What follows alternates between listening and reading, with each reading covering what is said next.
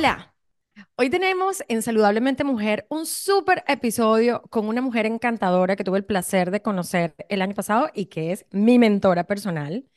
Ella es filantro emprendedora, profesional con una amplia y reconocida trayectoria en liderazgo, emprendimiento y participación comunitaria. Elena es originaria de Venezuela, mi país, pero reside en Estados Unidos y hace más de dos décadas específicamente en el sur de Florida, donde inició sus proyectos empresariales, aprendiendo y beneficiándose del apoyo, así como los recursos federales disponibles para los propietarios de empresas minutarias. Y fue allí donde también se arraigó profundamente en la comunidad local, especialmente en esa comunidad vibrante que es la hispano-latina, como todos los que nos están escuchando hoy en día. Uno de los logros que Elena se enorgullece más es haber recibido la invitación, imagínense, a la Casa Blanca para ser reconocida públicamente como una mujer de negocios latina y líder comunitaria durante el mandato del presidente Bush en 2007. Esta experiencia alimentó aún más su pasión por generar un impacto positivo en el mundo empresarial como en las comunidades que se involucra. Elena insiste en que su proceso, ¿verdad?, de vida, en su propósito de vida, es inspirar, educar e involucrar a nuevas generaciones mientras comparte ese propio viaje de crecimiento, emprendimiento e impacto social. Elena, bienvenida a Saludablemente Mujer, otro nuevo episodio en donde vamos a hablar de todo su proceso y de cómo llegó a ser la mujer que es hoy en día.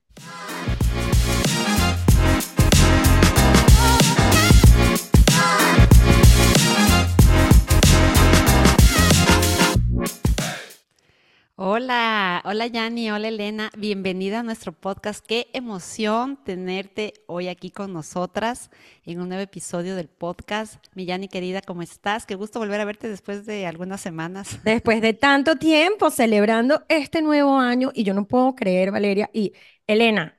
Hoy es nuestro capítulo 52. Contigo cerramos un año y comenzamos un año nuevo. Qué felicidad eso. Así que bienvenida, Elena, por estar aquí. Y mi vale, obviamente, estoy esperando que me vengas a visitar todavía en Atlanta, ¿no? Ya, ya, vamos, ya vamos. ya lo hablamos luego. Qué emoción, qué gusto. Em, bueno, como ya ustedes eh, ya, se, eh, ya saben o se van dando cuenta, este año el podcast va enfocado principalmente a entrevistar a mujeres o también, bueno, puede ser a hombres, eso no, no, no, no tiene distinción, que sean un referente en la comunidad, que hayan logrado hacer un impacto positivo en la vida de otras personas, que hayan podido sobrellevar situaciones que tal vez en un momento los marcaron, pero que después fueron el puntal para poder despegar y hacer de su vida y de la vida de otros algo nuevo, diferente y magnífico. Así que el día de hoy nos acompaña Elena, em, que nos va a contar un poco y quisiera pues empezar eh, contigo, que nos cuentes un poquito de tu historia, cómo fue que llegaste acá a Estados Unidos, hace cuánto estás acá y nos cuentes un poquito cómo ha sido tu, vida en estos últimos años. Claro que sí, encantada de cerrar la semana 52 con el capítulo eh, de ustedes. Y la verdad es que, Yanira, gracias, igual a ti, Vale, por la invitación. Yo estoy feliz de estar aquí con ustedes y de compartir con todas las personas que nos están escuchando. Pues sí, como dijo Yanira, eh, soy de, Venezuela, de Caracas. Nací en las montañas, me crié en las montañas, en el Junquito, así que mi gente bella del Junquito, que siempre me ven, les mando un abrazo apretado y mucho cariño desde aquí, desde Miami. Tengo ya dos décadas viviendo aquí en el sur de la Florida eh, llegué a este país con, con, tres varones, mis tres hijos mayores, y yo siempre digo, bromeando, que yo vine a los Estados Unidos a tener una niña, porque fue aquí donde nació mi hija Helen Daniela. Así que la verdad es que eh, desde el día uno que llegué, quise involucrarme en la comunidad, viví la experiencia que todas las personas que cambiamos de país vivimos, que es sentirnos más perdidos que, que, que qué sé yo qué. El dijo el Inver. Bueno, exactamente, yo no lo quería decir, pero ya lo dices tú, súper perdido. Y eso, y eso te hace vivir muchísimos procesos de distintas maneras. El mío fue divertirme, o sea, decir, mira, tengo este, eh, una vida por delante, tengo un montón de skills, un montón de habilidades que me van a hacer ahorita afrontar esto muchísimo mejor. Y así lo hice, así que este, no fue fácil, no fue fácil, ¿verdad? Eh, fue un proceso eh, bien complejo, pero sí se puede lograr y se puede lograr en muy corto tiempo. Y a lo mejor una anécdota que me encantaría compartir con todas las personas que nos escuchan es cuando vivíamos en, en Caracas, en Venezuela, eh, toda la programación en mi casa que se veía por televisión se veía en inglés, porque mis hijos iban a un colegio bilingüe y mi interés era que ellos realmente tuvieran una inmersión en el, en el idioma, ¿no? Y, y resulta que ellos al principio se quejaban mucho, pero después se acostumbraron como todo, ¿verdad? Y resulta que cuando llegamos aquí a los Estados Unidos, se los cambié a español y dice, mamá Claro. Nicolás, o sea, no entendimos. Finalmente llegamos aquí, sabemos perfectamente bien el inglés y tú no vas a cambiar la tele a español, mami. ¿Qué pasa contigo? Yo le decía, bueno, que ahora es al contrario. Ahora ustedes no deben olvidar el español y tienen que escuchar el español. Así que eso ha hecho que mis hijos hoy en día sean perfectamente bilingües, incluyendo nuestra gringa Helen Daniela, que a pesar de haber nacido aquí y todo, habla perfectamente bien el español. Wow. Qué lindo, qué, qué, qué lindo. Yo creo que eso es algo que, que le pasa mucho a la gente con los niños que van de acá para allá y se aprenden un idioma y algunas veces no queremos que hablen en un idioma y después decimos, ah, pero no les dije. Elena, en algún momento tú me hablaste de una experiencia personal de cómo pasaste del duelo a la acción. ¿Qué es eso? O sea, ¿qué es pasar del duelo a la acción? Y cuéntanos un poco de esa experiencia que tuviste. Pues yo creo que las palabras son bien precisas, ¿no? Cuando uno está pasando por, por un dolor muy grande, que para nadie es un secreto que nos inmoviliza, que nos abre el piso y nos traga la tierra y pasamos a ser unos sonámbulos y entramos en un estado de depresión horrible y la única manera, en mi caso muy particular, que me ayudó fue colocarme en acción, ¿sí? Em, Claro, los procesos son distintos para cada quien. En mi caso, siempre he sido una persona que, me ha gustado ayudar a la gente, que me motiva eh, eh, eh, participar, involucrarme. Y, eso fue lo primero que pensé. Dije, bueno, ¿quién puede estar igual o peor que yo dentro de esta situación? Porque seguramente que debe haber alguien. Pues a esa persona es a la que yo me voy a comprometer ayudarla a salir de esa situación, porque seguramente eso va a hacer que entrando en acción yo también pueda entender que, que, mi, que mi situación sí eh, fue muy grave, y, y, y, pero que si yo no hacía por cambiarla y no entraba en acción, eh, las cosas se iban a poner cada vez peor. Y sigo insistiendo, cuando nosotros hablamos de todo este tipo de situaciones, suenan muy sencillas. O sea, pareciera que un día te paras y tú dices, ya, Cirilín, se acabó. No. O sea, yo estuve en un estado depresivo impresionante por muchos meses y ni siquiera el amor eh, en, aquel entonces de mi esposo o, o de mis hijos me pudo ayudar a salir. O sea, es que no había forma ni manera. Entonces, de pronto la invitación a las personas que nos están escuchando y que en este momento se sienten así o tienen a alguien que se sienta así, es entender cuál es esa acción que ellos aman hacer de naturaleza para de alguna manera planteárselos e invitarlos a considerarlo y de esa manera que eso sea el detonante que les permita pasar del duelo a la acción, porque sí se puede. Yo soy un caso que, que lo testifica.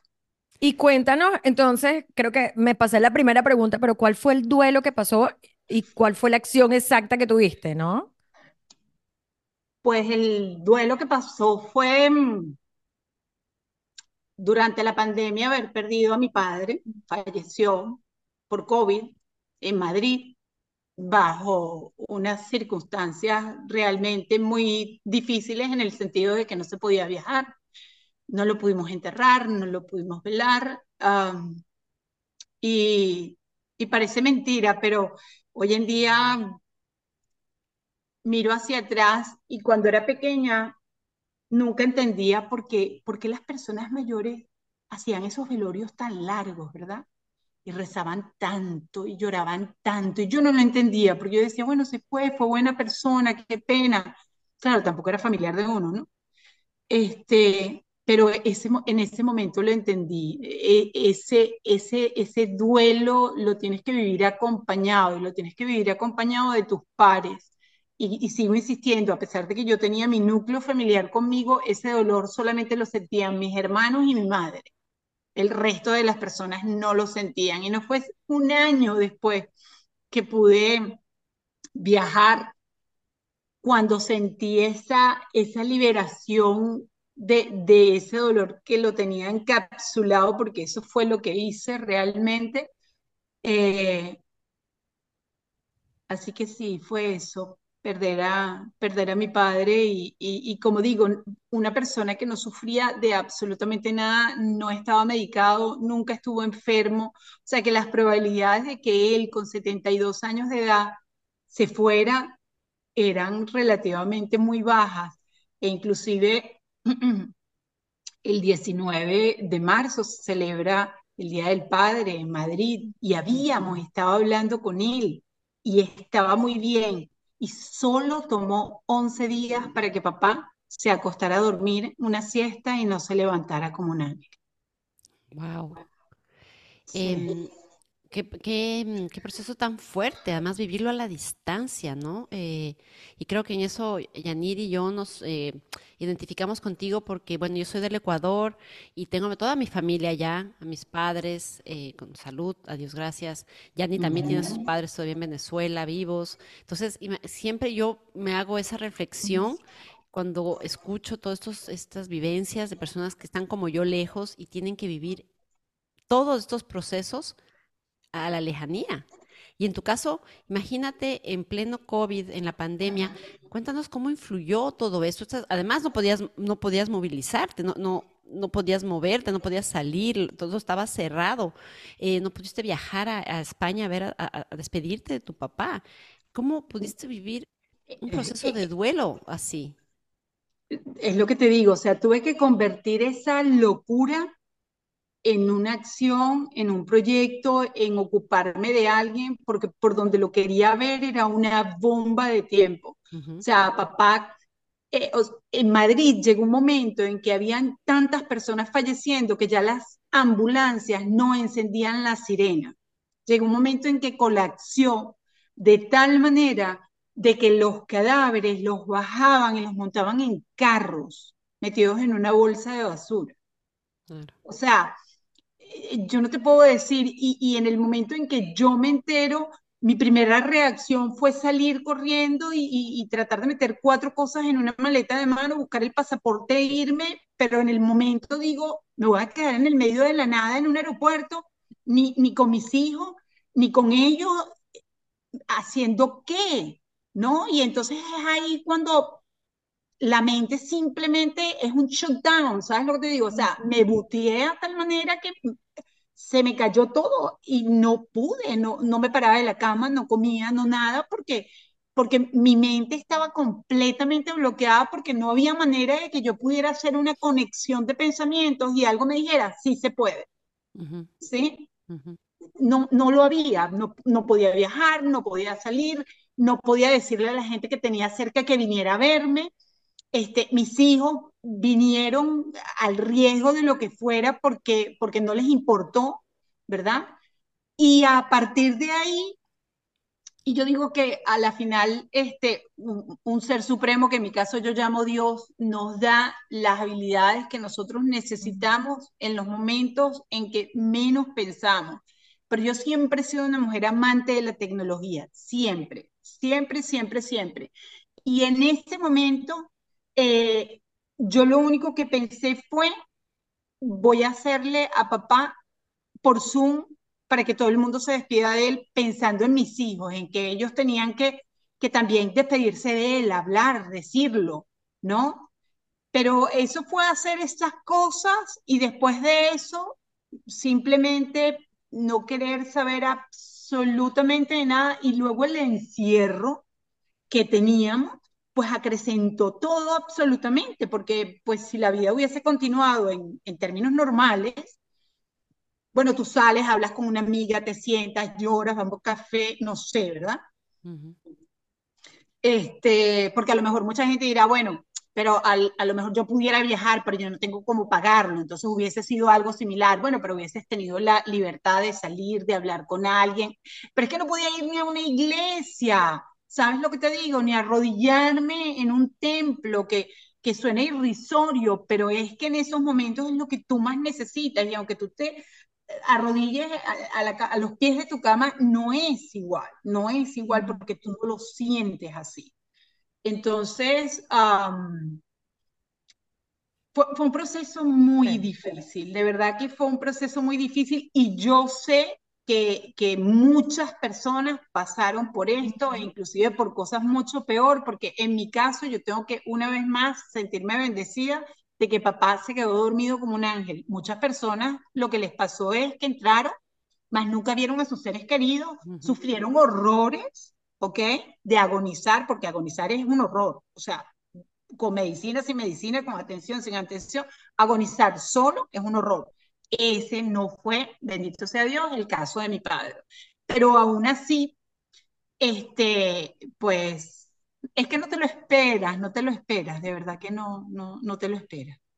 Eh, yo tuve la oportunidad hace tal vez unos cuatro o cinco años de, leerme el libro de Ariana Huffington, eh, que se llama Thrive. Ariana Huffington eh, fue la, la fundadora del Huffington Post y después de trabajar 16 horas al día, colapsó en su escritorio y sacó este libro que se llama Thrive y, y habla de como las métricas de, de cómo tener una vida eh, súper buena. Pero en parte del libro, y fue algo que me gustó mucho, es la relación que ella dice que uno tiene que tener con la muerte, ¿no?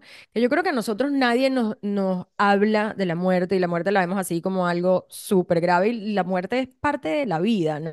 ¿No? Uh -huh. Y yo he venido pensando mucho también en mis papás y, y, y, Vale lo sabe, pero una de las razones por las cuales fui también, mi papá cumplió 90 años, mi mamá tiene 83 y la verdad es que uno no sabe qué es lo que puede pasar, o sea, de un día para otro te puede cambiar la vida. Y, y el duelo, eh, o sea, de, definitivamente fue un proceso duro para ti, como, como ha sido tal vez para muchos de los que nos están escuchando, que nos están oyendo, y es tan lindo escucharte a ti y, y o sea, porque no nos hablas un poco bueno, o sea, después de que tienes esto, de que no puedes ir a ver a tu papá, de que no le puedes hacer como el cierre, de que estábamos en pandemia, estabas encerrada, ¿cómo encuentra uno? Y, y esto yo creo que se me, se me paran hasta, hasta los pelos, pero, y esto creo que es mucho para, para ti que nos escuchas o nos estás viendo, pero ¿cómo puedes encontrar un nuevo significado, un propósito de vida después de la pérdida de un padre, de ese ser que te dio la vida? Sí.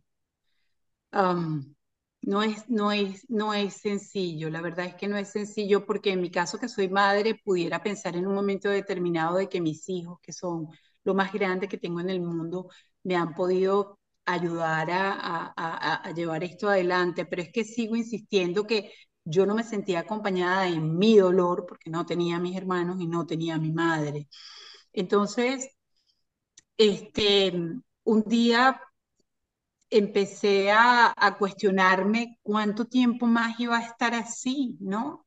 Y que, y que dependía, era única y exclusivamente de mí el, el poder salir de esto. Y no podía seguir tomando medicinas y pastillas porque pues a la final eso es un aliciente en un momento determinado, pero luego no lo es. Y es así como digo, bueno, alguien tiene que estar igual o peor que yo. Y a mí me gusta, ¿qué es lo que me gusta hacer? Me gusta ayudar a la gente. Entonces, porque yo no busco dentro de este desastre que se llama pandemia, qué otras cosas le están pasando a personas que sean tan graves como lo mío, porque eso era lo crucial para mí. ¿Sí? Que, que, que realmente fuera algo que fuera tan grave como lo mío. Y así es como me consigo que obviamente después de cuatro hijos de ayudarlos con todo el proceso educativo en este país, pues estoy muy involucrada con el sistema educativo. De hecho, eh, en un momento determinado llegué a tener una franquicia de Selvan Learning Center, que son unos centros de tutoría, pues eso te dice el nivel de involucramiento que, que, he tenido en el sistema educativo. Y es cuando entonces en, en Internet veo a los jóvenes llorando con aquel dolor como el mío, jadeaban, diciendo no me voy a poder graduar. Y yo dije, ese dolor se parece al mío, ¿sabe? Porque, porque es algo indescriptible, ¿no? Y porque es distinto para todo el mundo, pero es común porque todos tenían ese sentimiento. Y entonces empecé a profundizar un poquitito más en, las opciones por las cuales no se podían graduar y una de ellas era que no habían completado las horas de servicio comunitario para graduarse. ¿Qué significaba eso? Eso es lo que significaba que aquí en los Estados Unidos tú te gradúas, pero no te entregan el diploma, porque legalmente uno de los requisitos, que era completar las horas de servicio comunitario, no la completaste. Y entonces, ¿qué significaba eso? Eso lo que significaba era que esa universidad que te había aceptado, que te había dado la beca, perdías la oportunidad. Así de sencillo. Entonces, imagínate, yo te estoy contando todo eso y a mí también se me eriza la piel porque me puedo dar cuenta del horror de lo que significa para un chico, una chica de 17, 18 años, eso se le acabó el mundo. O sea, igual que a mí se me acabó el mundo porque se fue mi padre. Y yo dije, allí es en donde me voy a enfocar, qué voy a inventar para que estos estudiantes puedan este, tomar partido y poder hacer sus horas de servicios comunitarios. Y es así como me junto con, cualquier cantidad de amigos y de colegas que sabían por lo que estaban pasando, pero también saben la pasión de la tecnología que tengo y, solamente me decían, Elenita, ¿qué quieres que hagamos? ¿Qué quieres que hagamos? Y, y, no quisiera nombrar a ninguno particular porque han sido mucho a lo largo de casi tres años que me han ayudado, pero te puedo decir que desde el día uno que yo dije, quiero hacer esto, yo tenía pero un batallón de gente al lado mío que decía, yo me encargo de esto, yo hago el logo, yo hago no sé qué, yo hago no sé cuánto. Y entonces lo que toda la vida he sido, que he sido este, un project manager, una líder, una asesora corporativa, de momento empecé a tener un gentío que gerenciar, que sacar adelante, que mover. Y eso fue como pasé eh, del duelo a la acción. Wow, Elenita, qué, qué increíble cómo te transformó, cómo tu vida dio un vuelco de 360 grados, no solo eh, del, del dolor literal pasaste, y eso dicen muchos, eh, muchos filósofos y mucha gente que entiende del tema, cuando tú te enfocas en los demás, todo ese dolor que puedes sentir, porque además estos muchachos o estos chicos estaban teniendo también un propio duelo, o sea, tenían, porque el duelo, a, ver, no es solamente cuando fallece alguien, sino también hay muchos tipos de duelo. Y ellos estaban empezando a sentir esa pérdida también. Entonces, ¿cómo se logra dar esa conexión entre tu duelo y la creación? Háblanos un poquito de You Can Do It Global. Tú sabes que eh, yo hoy en día una de las cosas que más me fascinan es como asesora corporativa es ayudar a las empresas a hacer negocios con propósito. Y básicamente esa eh, fue la conexión eh, que hice en ese momento para el caso de You Can Do It Global. Dije, ok, ¿cómo con lo que tenemos, así como diría mi abuela, mi abuela decía, tú le decías, abuela, ¿qué vamos a comer hoy? Y ella decía, déjame abrir la nevera. a ver qué había en la nevera, ¿no? Con lo que había en la nevera comíamos. Entonces esto era un poquito así al estilo de mi abuela, ¿no? Déjame ver con lo que tenemos durante plena pandemia, ¿qué hacemos? Porque tampoco es que vas a mandar un cohete para la luna, ¿no? Entonces, básicamente, en ese momento yo, mi ocurrencia fue, bueno, mira, ¿sabes qué? Vamos a montar un website en donde los estudiantes puedan entrar, puedan diseñar una mascarilla facial en cinco categorías y escribir un ensayo, ¿sí? Y basado en eso, entonces hicimos todo un protocolo, lo incorporamos en, en, en la página web y los chicos, al cumplir todo ese proceso, se ganaban sus horas de servicio comunitario, que las reivindiqué totalmente porque eran 40 horas de servicio comunitario y siguen siendo 40 horas de servicio comunitario. ¿Por qué? Porque algo que parece tan fácil no lo era, porque ellos no estaban tampoco como, sabes, listos para hacer eso y había que premiar el hecho de que dijeran, yo sí me quiero graduar, yo necesito esa hora y yo voy a hacer lo que quiera que haga falta. Pero te voy a decir una cosa, los colegios estaban cerrados, ¿ok? No había forma ni manera de hacer toda una estrategia de marketing, ni mucho menos. Esto fue estrictamente redes sociales, peer-to-peers, y con los padres y representantes a través de una cosa maravillosa que existe que se llama WhatsApp donde bombardeamos a todo el mundo y le dijimos, usted tiene un hijo que se va a graduar, necesita ahora servicio comunitario, y aquí está el enlace, que entre. Y aquello fue que terminamos en cuatro meses atendiendo a 500 estudiantes de 90 colegios distintos en cinco estados de los Estados Unidos. Imagínate tú. O sea, que aquello fue, las categorías eran paz, love, ah, que diga amor, esperanza. Mira, lo que esos chicos dibujaron y lo que esos chicos y chicas, esos estudiantes escribieron, me, dieron a mí este, la certeza de que nosotros nunca vamos a estar en mejores manos de una generación con ese corazón tan grande y tan gigante y con esa habilidad de manejar la tecnología mm. en un 3x2. Así que fue, fue una experiencia fantástica. Al cabo de ese semestre del año escolar, lo di por terminado y resulta que cuando llega el siguiente semestre, me empiezan a llamar de los colegios y a decirme Mire, usted puede volver a hacer lo que hizo de You Can Do It. La gente se enrollaba como se decía, porque tampoco es muy sencillo de decirlo, pero You Can Do It lo que significa es que sí lo puedes hacer, ¿sí? Eh, y, y, yo decía, ay, no, ¿cómo me hacen esto? Porque claro, eso para mí fue, ¿sabes? Ponerme en una cajita todo, yo encerré ahí mi dolor, mi duelo, mi cosa, ¡pum! Y se fue. O sea, ya, yo no quiero más nada que ver con eso, yo honré la memoria de mi padre, de todas las personas que habían fallecido. Y cuando me dicen, no, pero es que hay un montón de estudiantes que todavía no, no han completado las horas, usted lo podría hacer nuevamente. Y ahí es cuando por segunda vez tengo que enfrentarme con el dolor. Y tengo que decir, ¿qué hago?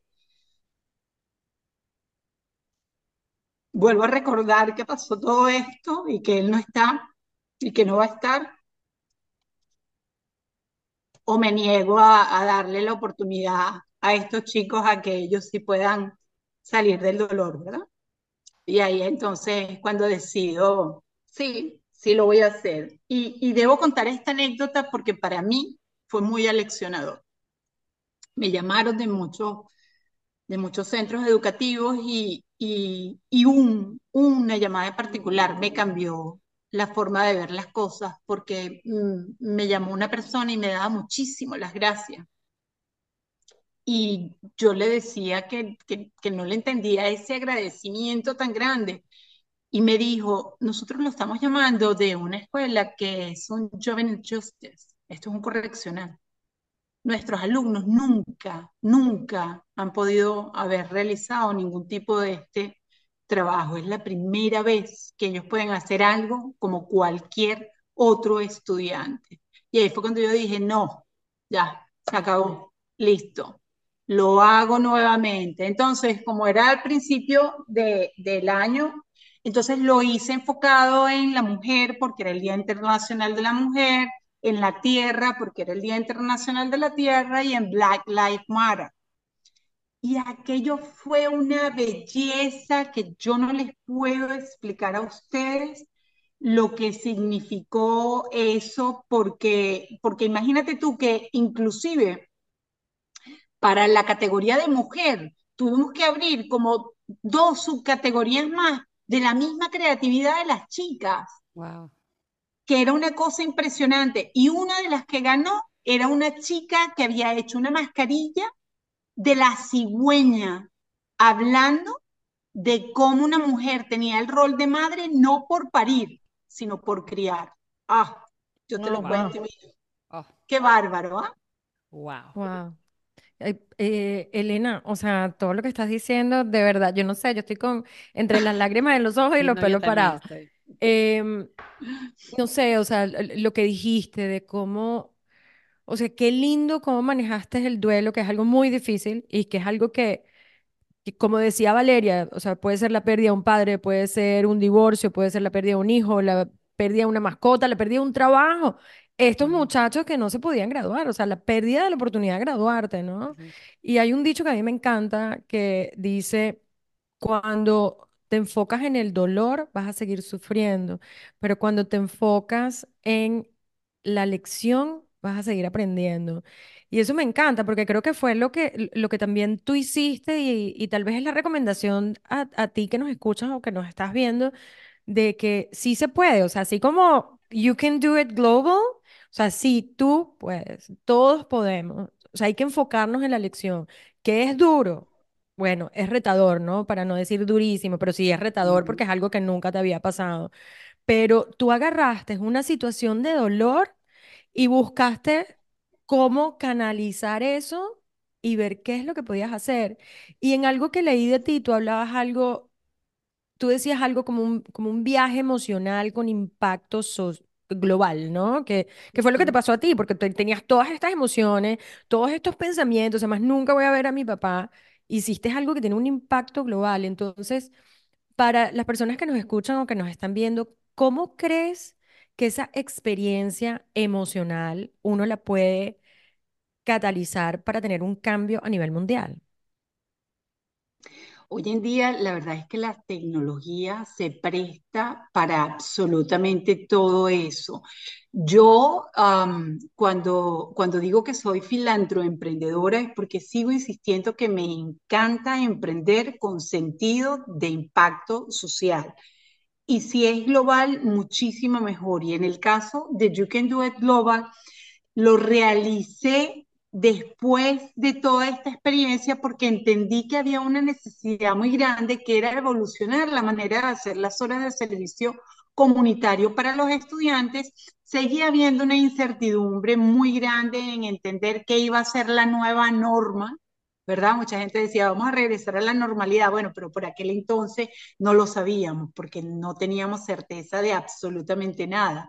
Entonces, en ese momento yo dije, yo no puedo seguir enfocándome, como tú lo acabas de decir, en el dolor, en una pandemia, en hacer unos diseños de mascarilla facial, porque la vida continúa, ¿sí? Entonces, ¿qué dije? Bueno, como esta generación es la que después del 2030 y más allá se van a encargar de llevar adelante muchas empresas y muchas organizaciones, no tienen idea de lo que son los objetivos de desarrollo sostenible. Entonces es así como incorporo los 17 Objetivos de Desarrollo Sostenible y entonces ahora cuando entras a youcandoitglobal.com te vas a conseguir con que puedes completar retos virtuales, son todos virtuales, ¿ok? Y están enfocados en los 17 objetivos de desarrollo sostenible. Entonces, esto lo que significa es que en todos los Estados Unidos, cualquier estudiante va a poder entrar en línea, va a poder completar ese reto y va a poder obtener sus horas de servicio comunitario que tanto necesita.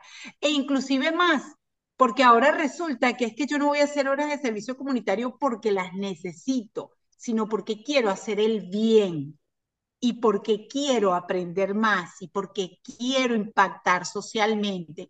Entonces creo que ese cambio en el mindset de estas nuevas generaciones de decir, solamente voy a hacer 70 horas porque necesito 70 horas, o mira, me encantó el objetivo 8 y, me siento identificado con el 5 y me gusta el 11 y están haciendo algo por la paz y ahora que viene el tema de votación, están haciendo algo con el proceso de votación para que nosotros aprendamos o para que eduquemos a nuestros padres o a nuestros familiares. Es simplemente ilimitado completamente. Entonces ahí es cuando esta palabra global toma mucho uh, significado. Y luego, eh, a lo mejor para completar eh, lo que a lo que ha evolucionado You Can Do It Global, la pretensión es entender cómo construimos una bio social de los estudiantes. No es posible que sigamos eh, pretendiendo entregar becas y scholarship y posiciones de trabajo porque los estudiantes son buenos académicamente o porque tienen a lo mejor algún tipo de performance en algún deporte, ¿verdad? No, porque hay mil maneras de aprender, mil maneras de expresarse y todas tienen que ser tomadas en consideración. Entonces, a la final, You Can Do Global lo que hace es que da un perfil de cuáles son esos objetivos de desarrollo sostenible en los que ellos han venido trabajando a lo largo de todo su high school y cuáles son esas empresas que apoyan a esos objetivos de desarrollo sostenible para que sean considerados para beca o para que sean considerados para puestos de internship. Entonces, mm. puede que ellos no tengan la experiencia que necesitan, pero sí están hablando el mismo idioma. Y eso es maravilloso. Wow, no, no sabes cómo me ha, me, ha encantado escuchar, em, escuchar este, esta, esta forma de ver que los chicos pueden no solo tener el apoyo para estudiar basado en la parte académica, que está muy bien también, o en los deportes, porque a veces se centran solo en eso. Y se olvidan como que tú lo bien dices en una en otro universo que también puede ser considerado, porque los chicos pueden desarrollar sus habilidades en tantas cosas. Yo tengo una hija que está en sexto grado, está empezando middle school, pero ella es muy buena estudiante, pero no es deportista, entonces estamos empezando a pensar, ¿y ahora qué hacemos? ¿Y en qué le enfocamos para que entre a una universidad? Porque parecería que solo se enfoque en eso y en, en descubrir que hay tantas posibilidades, que tú abriste una puerta para que los chicos ahora tengan tantas otras opciones, es algo que realmente me, me causa tanta emoción escuchar. Em, y me encanta también que sea una latina, porque también somos una fuerza eh, que va creciendo en este país. Muchos chicos eh, vienen de, de, familias migrantes como, como la tuya, la mía, Em, y que puedan darse cuenta de que también hay, forma de hacerse un espacio dentro de este, de este mundo, de este eh, espacio em, eh, académico que a veces puede ser muy complicado, ¿no? Y tú hablaste de algo que me quedó resonando este, hace un momento, cuando decías que buscan que las corporaciones o las empresas les den oportunidades em, a los chicos. ¿Cómo colaboran? ¿Cómo logran llegar a ese punto para que se fomente el impacto social en los cambios que los chicos pueden implementar en las empresas, en las corporaciones? ¿Cómo, cómo logras esa colaboración? A, la final, cómo funciona You Can Do It Global es que tiene tres actores fundamentales. Los estudiantes, quienes son los que completan los retos virtuales. Las corporaciones, ah, que son las que trabajan con nosotros en que le diseñemos estos retos virtuales que los estudiantes completan, ¿sí? Y en último lugar, pero no menos importante, fundaciones sin fines de lucro que se benefician de ese reto realizado y por ende el estudiante recibe las horas de servicio comunitario. Entonces, un ejemplo muy sencillo pudiera ser un reto que quiere abordar el tema de educación financiera, ¿verdad?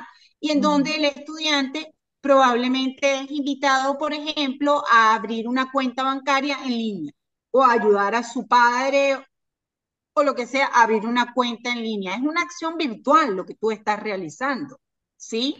Pero a la par, tú debes escribir un ensayo de qué es para ti la educación financiera, por ejemplo.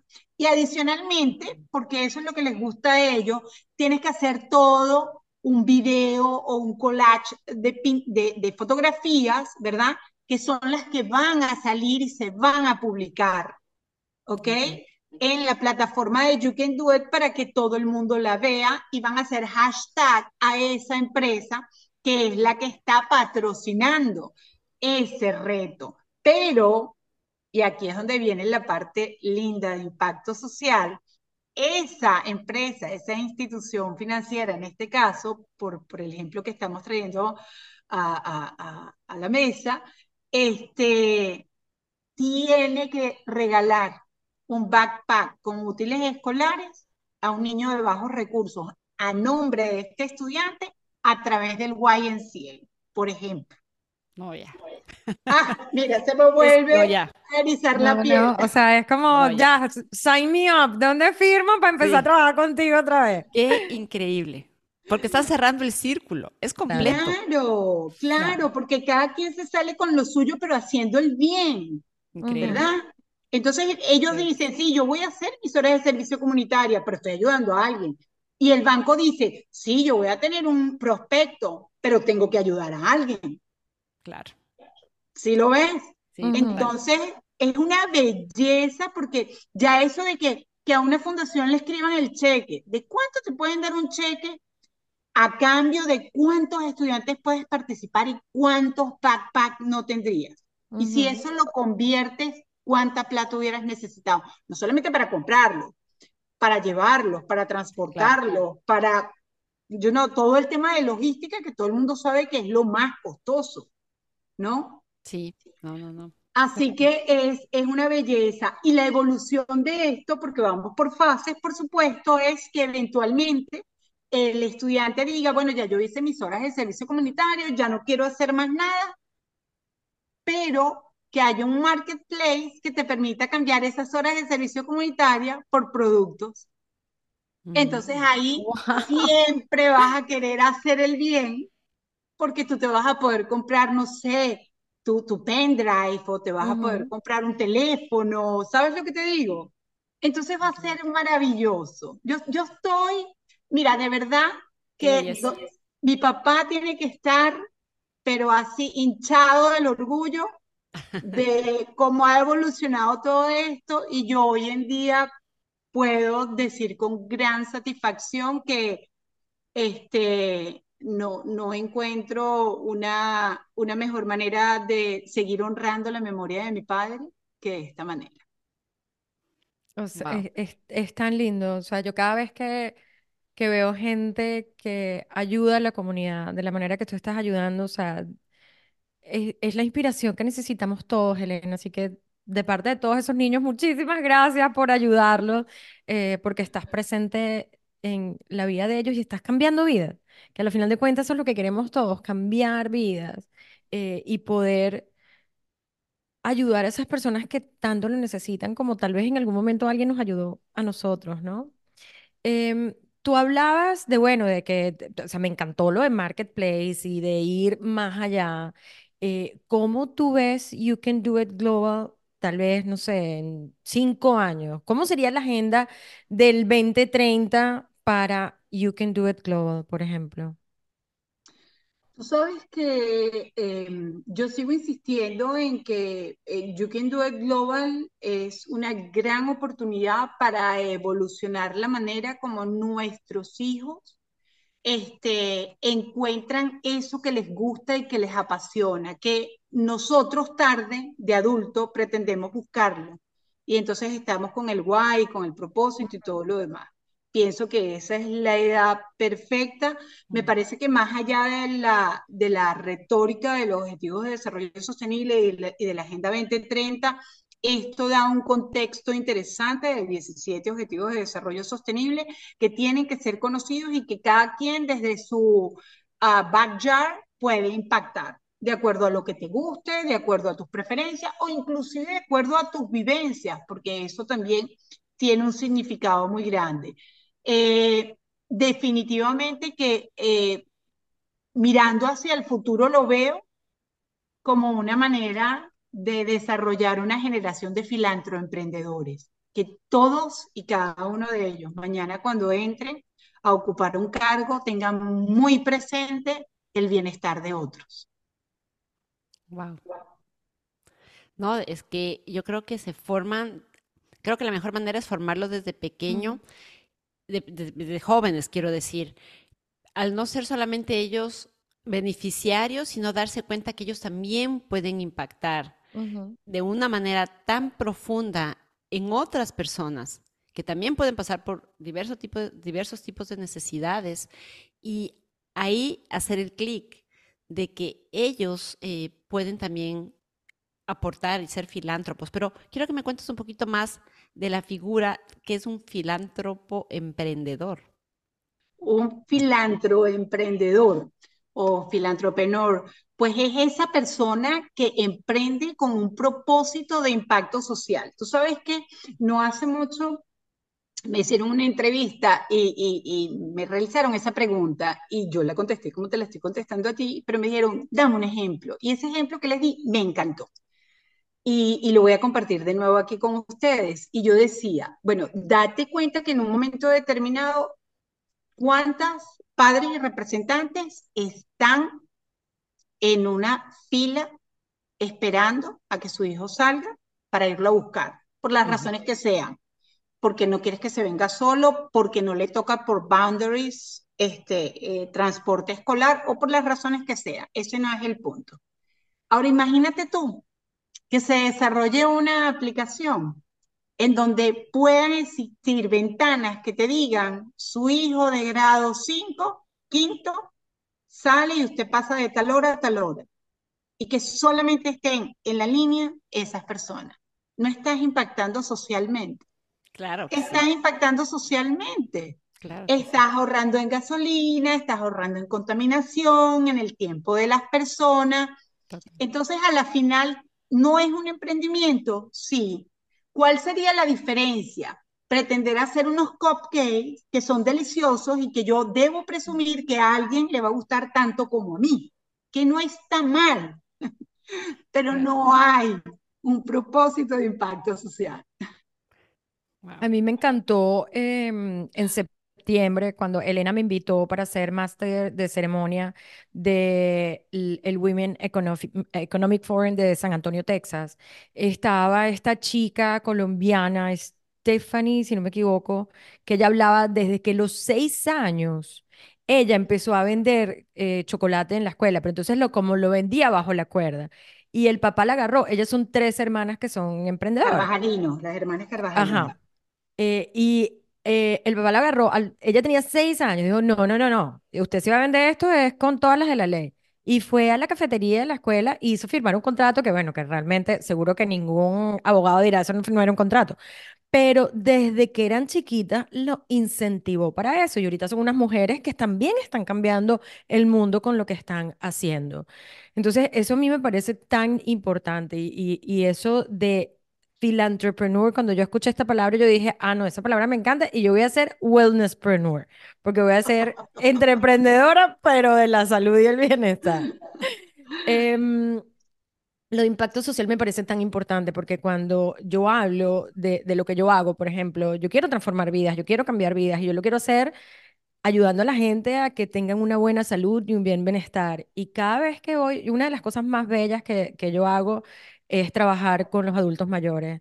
Y cada vez que voy a la Asociación Latinoamericana, yo no sé si ellos disfrutan más o yo. La otra vez me, me, quedé como dos horas porque yo estaba haciendo una charla y luego te puedes quedar y darle clases de ejercicio. Y yo con los tacones, yo, bueno, moviéndome de un lado para otro, ¿no? Y ese es el impacto social que nosotros podemos hacer en todo lo que hacemos.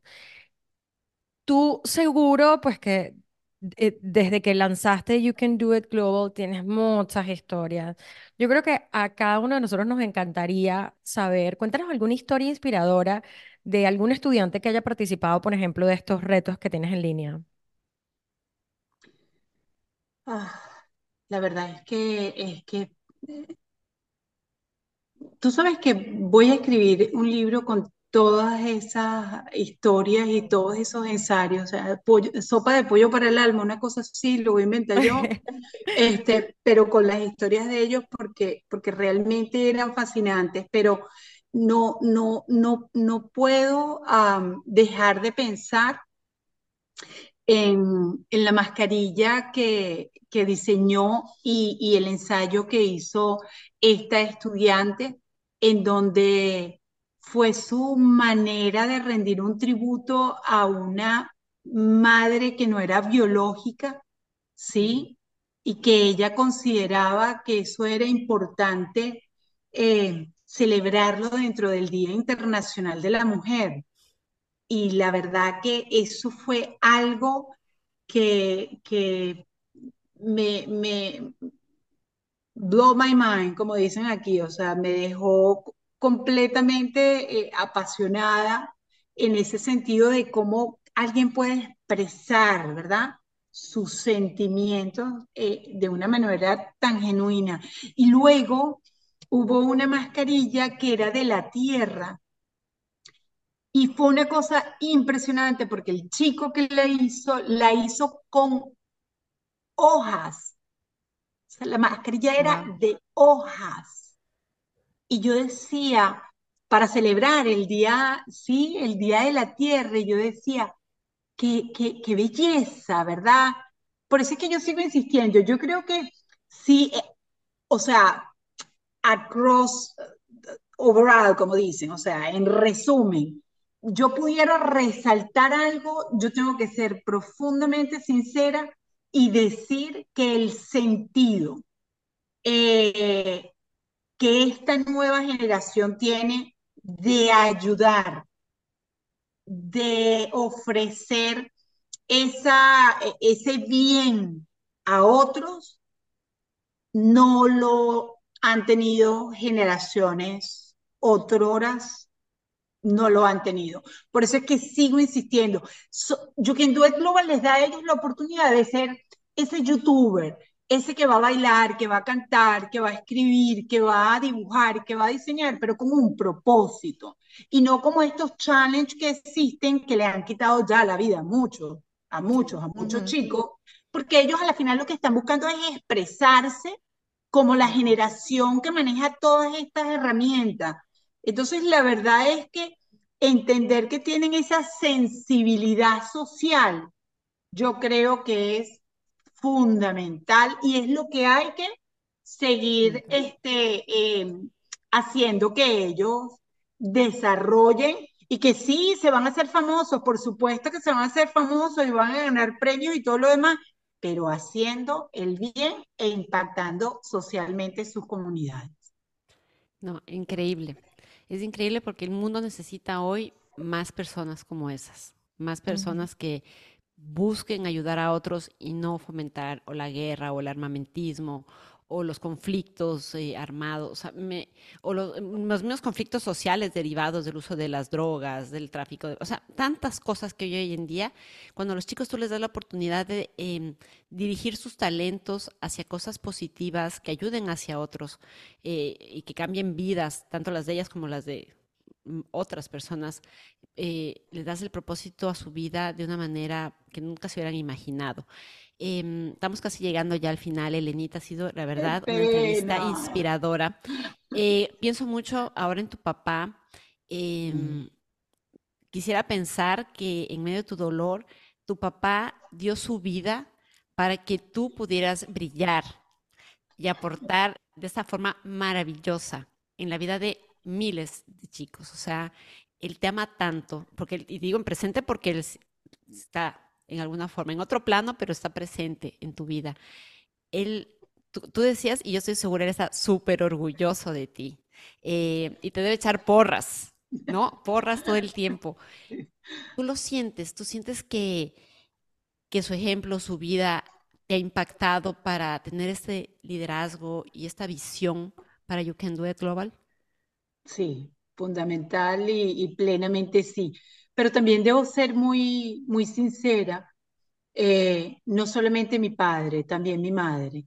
Mm, O sea, nuestros padres y por ende nosotros como padres siempre vamos a buscar lo mejor para nuestros hijos. ¿Podemos cometer errores? Sí, no vienen los hijos con manual, nosotros ya lo sabemos hoy en día que somos padres, pero lo que sí es cierto es que todas y cada una de las cosas que vivimos durante nuestra infancia, por muy duras que hayan sido, nos estaban preparando para algo que no lo sabíamos.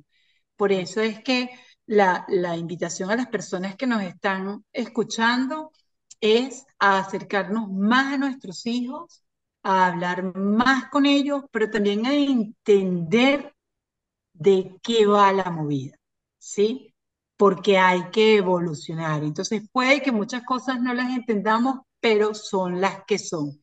Yo en una oportunidad hablaba con una amiga y me decía, es que yo no entiendo nada de esto de la tecnología. Y yo le digo, mira, te lo voy a poner así de sencillo. En mi casa somos seis hermanos. Y mi papá, cuando mi mamá tenía la comida servida, mi, mi mamá empezaba, niñito, la comida está servida, la comida está servida, la comida... Y mi papá eso, o sea, lo, lo traumatizaba, o sea, lo martirizaba, mejor dicho. Y mi papá un día agarró y colocó una campana. Entonces, mi papá sonaba la campana, pim, pim, pim, y esa campana que sonara tres veces y tú no estabas en la mesa, te quitaban el plato. Sencillito, pues. Una ujú. práctica muy democrática, como te podrás haber dado cuenta. Entonces yo le digo a ella, hoy en día yo lo que hago es que yo le mando un mensaje de texto a los niñitos. Le digo, ¿te ha servido? Igualito, se lo mando una vez, se lo mando dos veces y a la tercera no hay plato en la mesa. Yo cambié la campana por el mensaje de texto. Me encanta. Qué lindo, qué lindo. Em, Elena, esto es algo que tenemos después, al final de cada episodio. Te vamos a hacer tres preguntas, ¿ok? Así que está preparada, pero las tienes que responder en una línea, una frase, una palabra, lo que tú quieras. Ok, O sea, no te puedes extender tanto como te has extendido ahorita, ¿ok? That's fine. Pero antes, antes me gustaría de, de, de tener estas tres palabras. ¿Hay algo más que quieras decirle a la gente que nos está escuchando sobre You Can Do It Global, sobre el impacto que pueden tener? O sea, ¿quieres cerrar? ¿Dónde te pueden conseguir? ¿Dónde pueden conseguir para estas compañías que, que quieren aportar y que quieren hacer la diferencia y que, que te quieren apoyar en este proyecto tan divino como lo que tienes? Eh, eso, eso me parece que es crucial porque en este momento nosotros necesitamos la participación de las empresas para que sean patrocinantes, de las non-profit, para que puedan este, obtener los recursos que necesitan, el apoyo que necesitan, porque a la final los estudiantes, mira, eso es pólvora, eso corre, pero si no tenemos el apoyo este, de los otros dos actores, que son las corporaciones, eh, eh, para que sean patrocinantes, al igual que las non-profit, en esa misma medida vamos a poder dar muchísimas más oportunidades a más estudiantes. Excelente. Bueno, ¿estás lista para Ah, pero me estabas preguntando ahorita o me lo ibas a preguntar. Ah, no, no, te- ya Ya terminó. Ah, ok, ok, ok. No, pensaba que te lo dije así. Ok. ¿Ya estás lista para las tres preguntas? Ya estoy lista para las Ok, tres ok. preguntas. De todas maneras, para todas las personas que nos están escuchando o oyendo, eh, escuchando o viendo, en la descripción del episodio está toda la información de Elena y cómo la puedes contactar si estás listo o lista para hacer ese cambio, si tu compañía está lista o sabes qué, contáctala para hacer el cambio. Así tan sencillo. Entonces, la primera pregunta, Elena. eh, a mí me encanta esta pregunta. Si tú pudieras implementar un hábito, un hábito solamente, en todas las mujeres del mundo, un hábito, o sea, tú tienes el poder, o sea, tú serías como la presidenta y todo el mundo, como esa campanita, o se montan o se encaraman, pero no tienen comida si no vienen. Si pudieras implementar un hábito para todas estas mujeres del mundo, ¿cuál sería? El agradecimiento. Ah. Agradecer, agradecer todos los días del mundo por lo poco, por lo mucho, por lo bueno y por lo no tan bueno, porque a la final eso nos está preparando para algo que todavía no lo tenemos claro. Súper. Em, la siguiente pregunta es, si tú el día de hoy, basado en todo lo que has vivido, aprendido, todas tus experiencias de vida, las positivas, las no tan positivas, mirando hasta dónde has llegado, todo lo que, el impacto que has tenido en tantas personas, ¿qué le podrías decir hoy a la Elenita de 15 años? ¿Qué le dirías a esa adolescente que, que en ese momento estaba pasando por cambios importantes? ¿Qué le, qué le dirías a ella? Lo que siempre me decía mi padre, que sí se puede, que sí se puede y yo le agregaría lo que le digo hoy a mis hijos, después de haber dejado un país y regresado a este, que, que hoy en día es nuestro país, lo mejor está por venir. Ese es mi lema, que sí se puede, lo mejor está por venir. Wow, genial. Y por último, Elena, ¿qué significa para ti la palabra bienestar? Sentirse bien. Si te sientes bien, eso es bienestar. Si haces sentir bien a la gente, eso es bienestar. Sentirse bien. Wow. Elena, qué, qué muchísimas, entrevista tan ¿no? La verdad. qué lindo, muchísimas gracias por haber estado con nosotros el día de hoy en Saludablemente Mujer. Esta nueva etapa, como dijo Valeria, de hacer entrevistas, creo que le va a dar a la audiencia muchas más herramientas para saber cómo salir de la adversidad, para sentirse mejor, para vivir en un estado de felicidad, porque como diría mi coach Santiago, todos vinimos a esta vida a ser felices, pero nos distraemos en el camino. Pero sí se puede, como decía tu papá, sí se puede. Y lo mejor está bien por venir. Me lo voy a anotar en las afirmaciones de mi celular. Lo mejor está por Sí. venir. Así es. Gracias, gracias eh, de verdad por esta entrevista hermosa, em, por habernos compartido este proyecto que me parece increíble, que lo veo, lo veo tan claro, con tanto poder, con tanta, con tanto propósito, eh, no solo para que los chicos logren una meta, sino para que luego ellos mismos se pongan metas que impacten positivamente en sus vidas y en la vida de otros. Mil gracias por acompañarnos, por contarnos esta eh, maravillosa eh, iniciativa y desde el fondo de mi corazón te deseo todo, todo, todo lo mejor y pues obviamente en lo que podamos ayudarte. Ya luego hablamos fuera de micrófonos porque me encantó, la verdad. Claro que sí, no, al contrario, yo feliz de estar aquí, de, de, de, de ser el capítulo 52 y, y de tener la oportunidad de compartir con ustedes y con toda la audiencia eh, de You Can Do It Global, de mi experiencia, pero por sobre todas las cosas, de extenderles la invitación a que vayan sobre todo a Instagram, busquen You Can Do It Global, díganle a sus hijos si están de octavo o doceavo grado que entren, que apliquen a los retos, porque la verdad es que primero es súper divertido y segundo que involucra a toda la familia en muchos de esos retos, así que la van a pasar muy bien, la van a pasar muy bien. Gracias. Muchísimas gracias.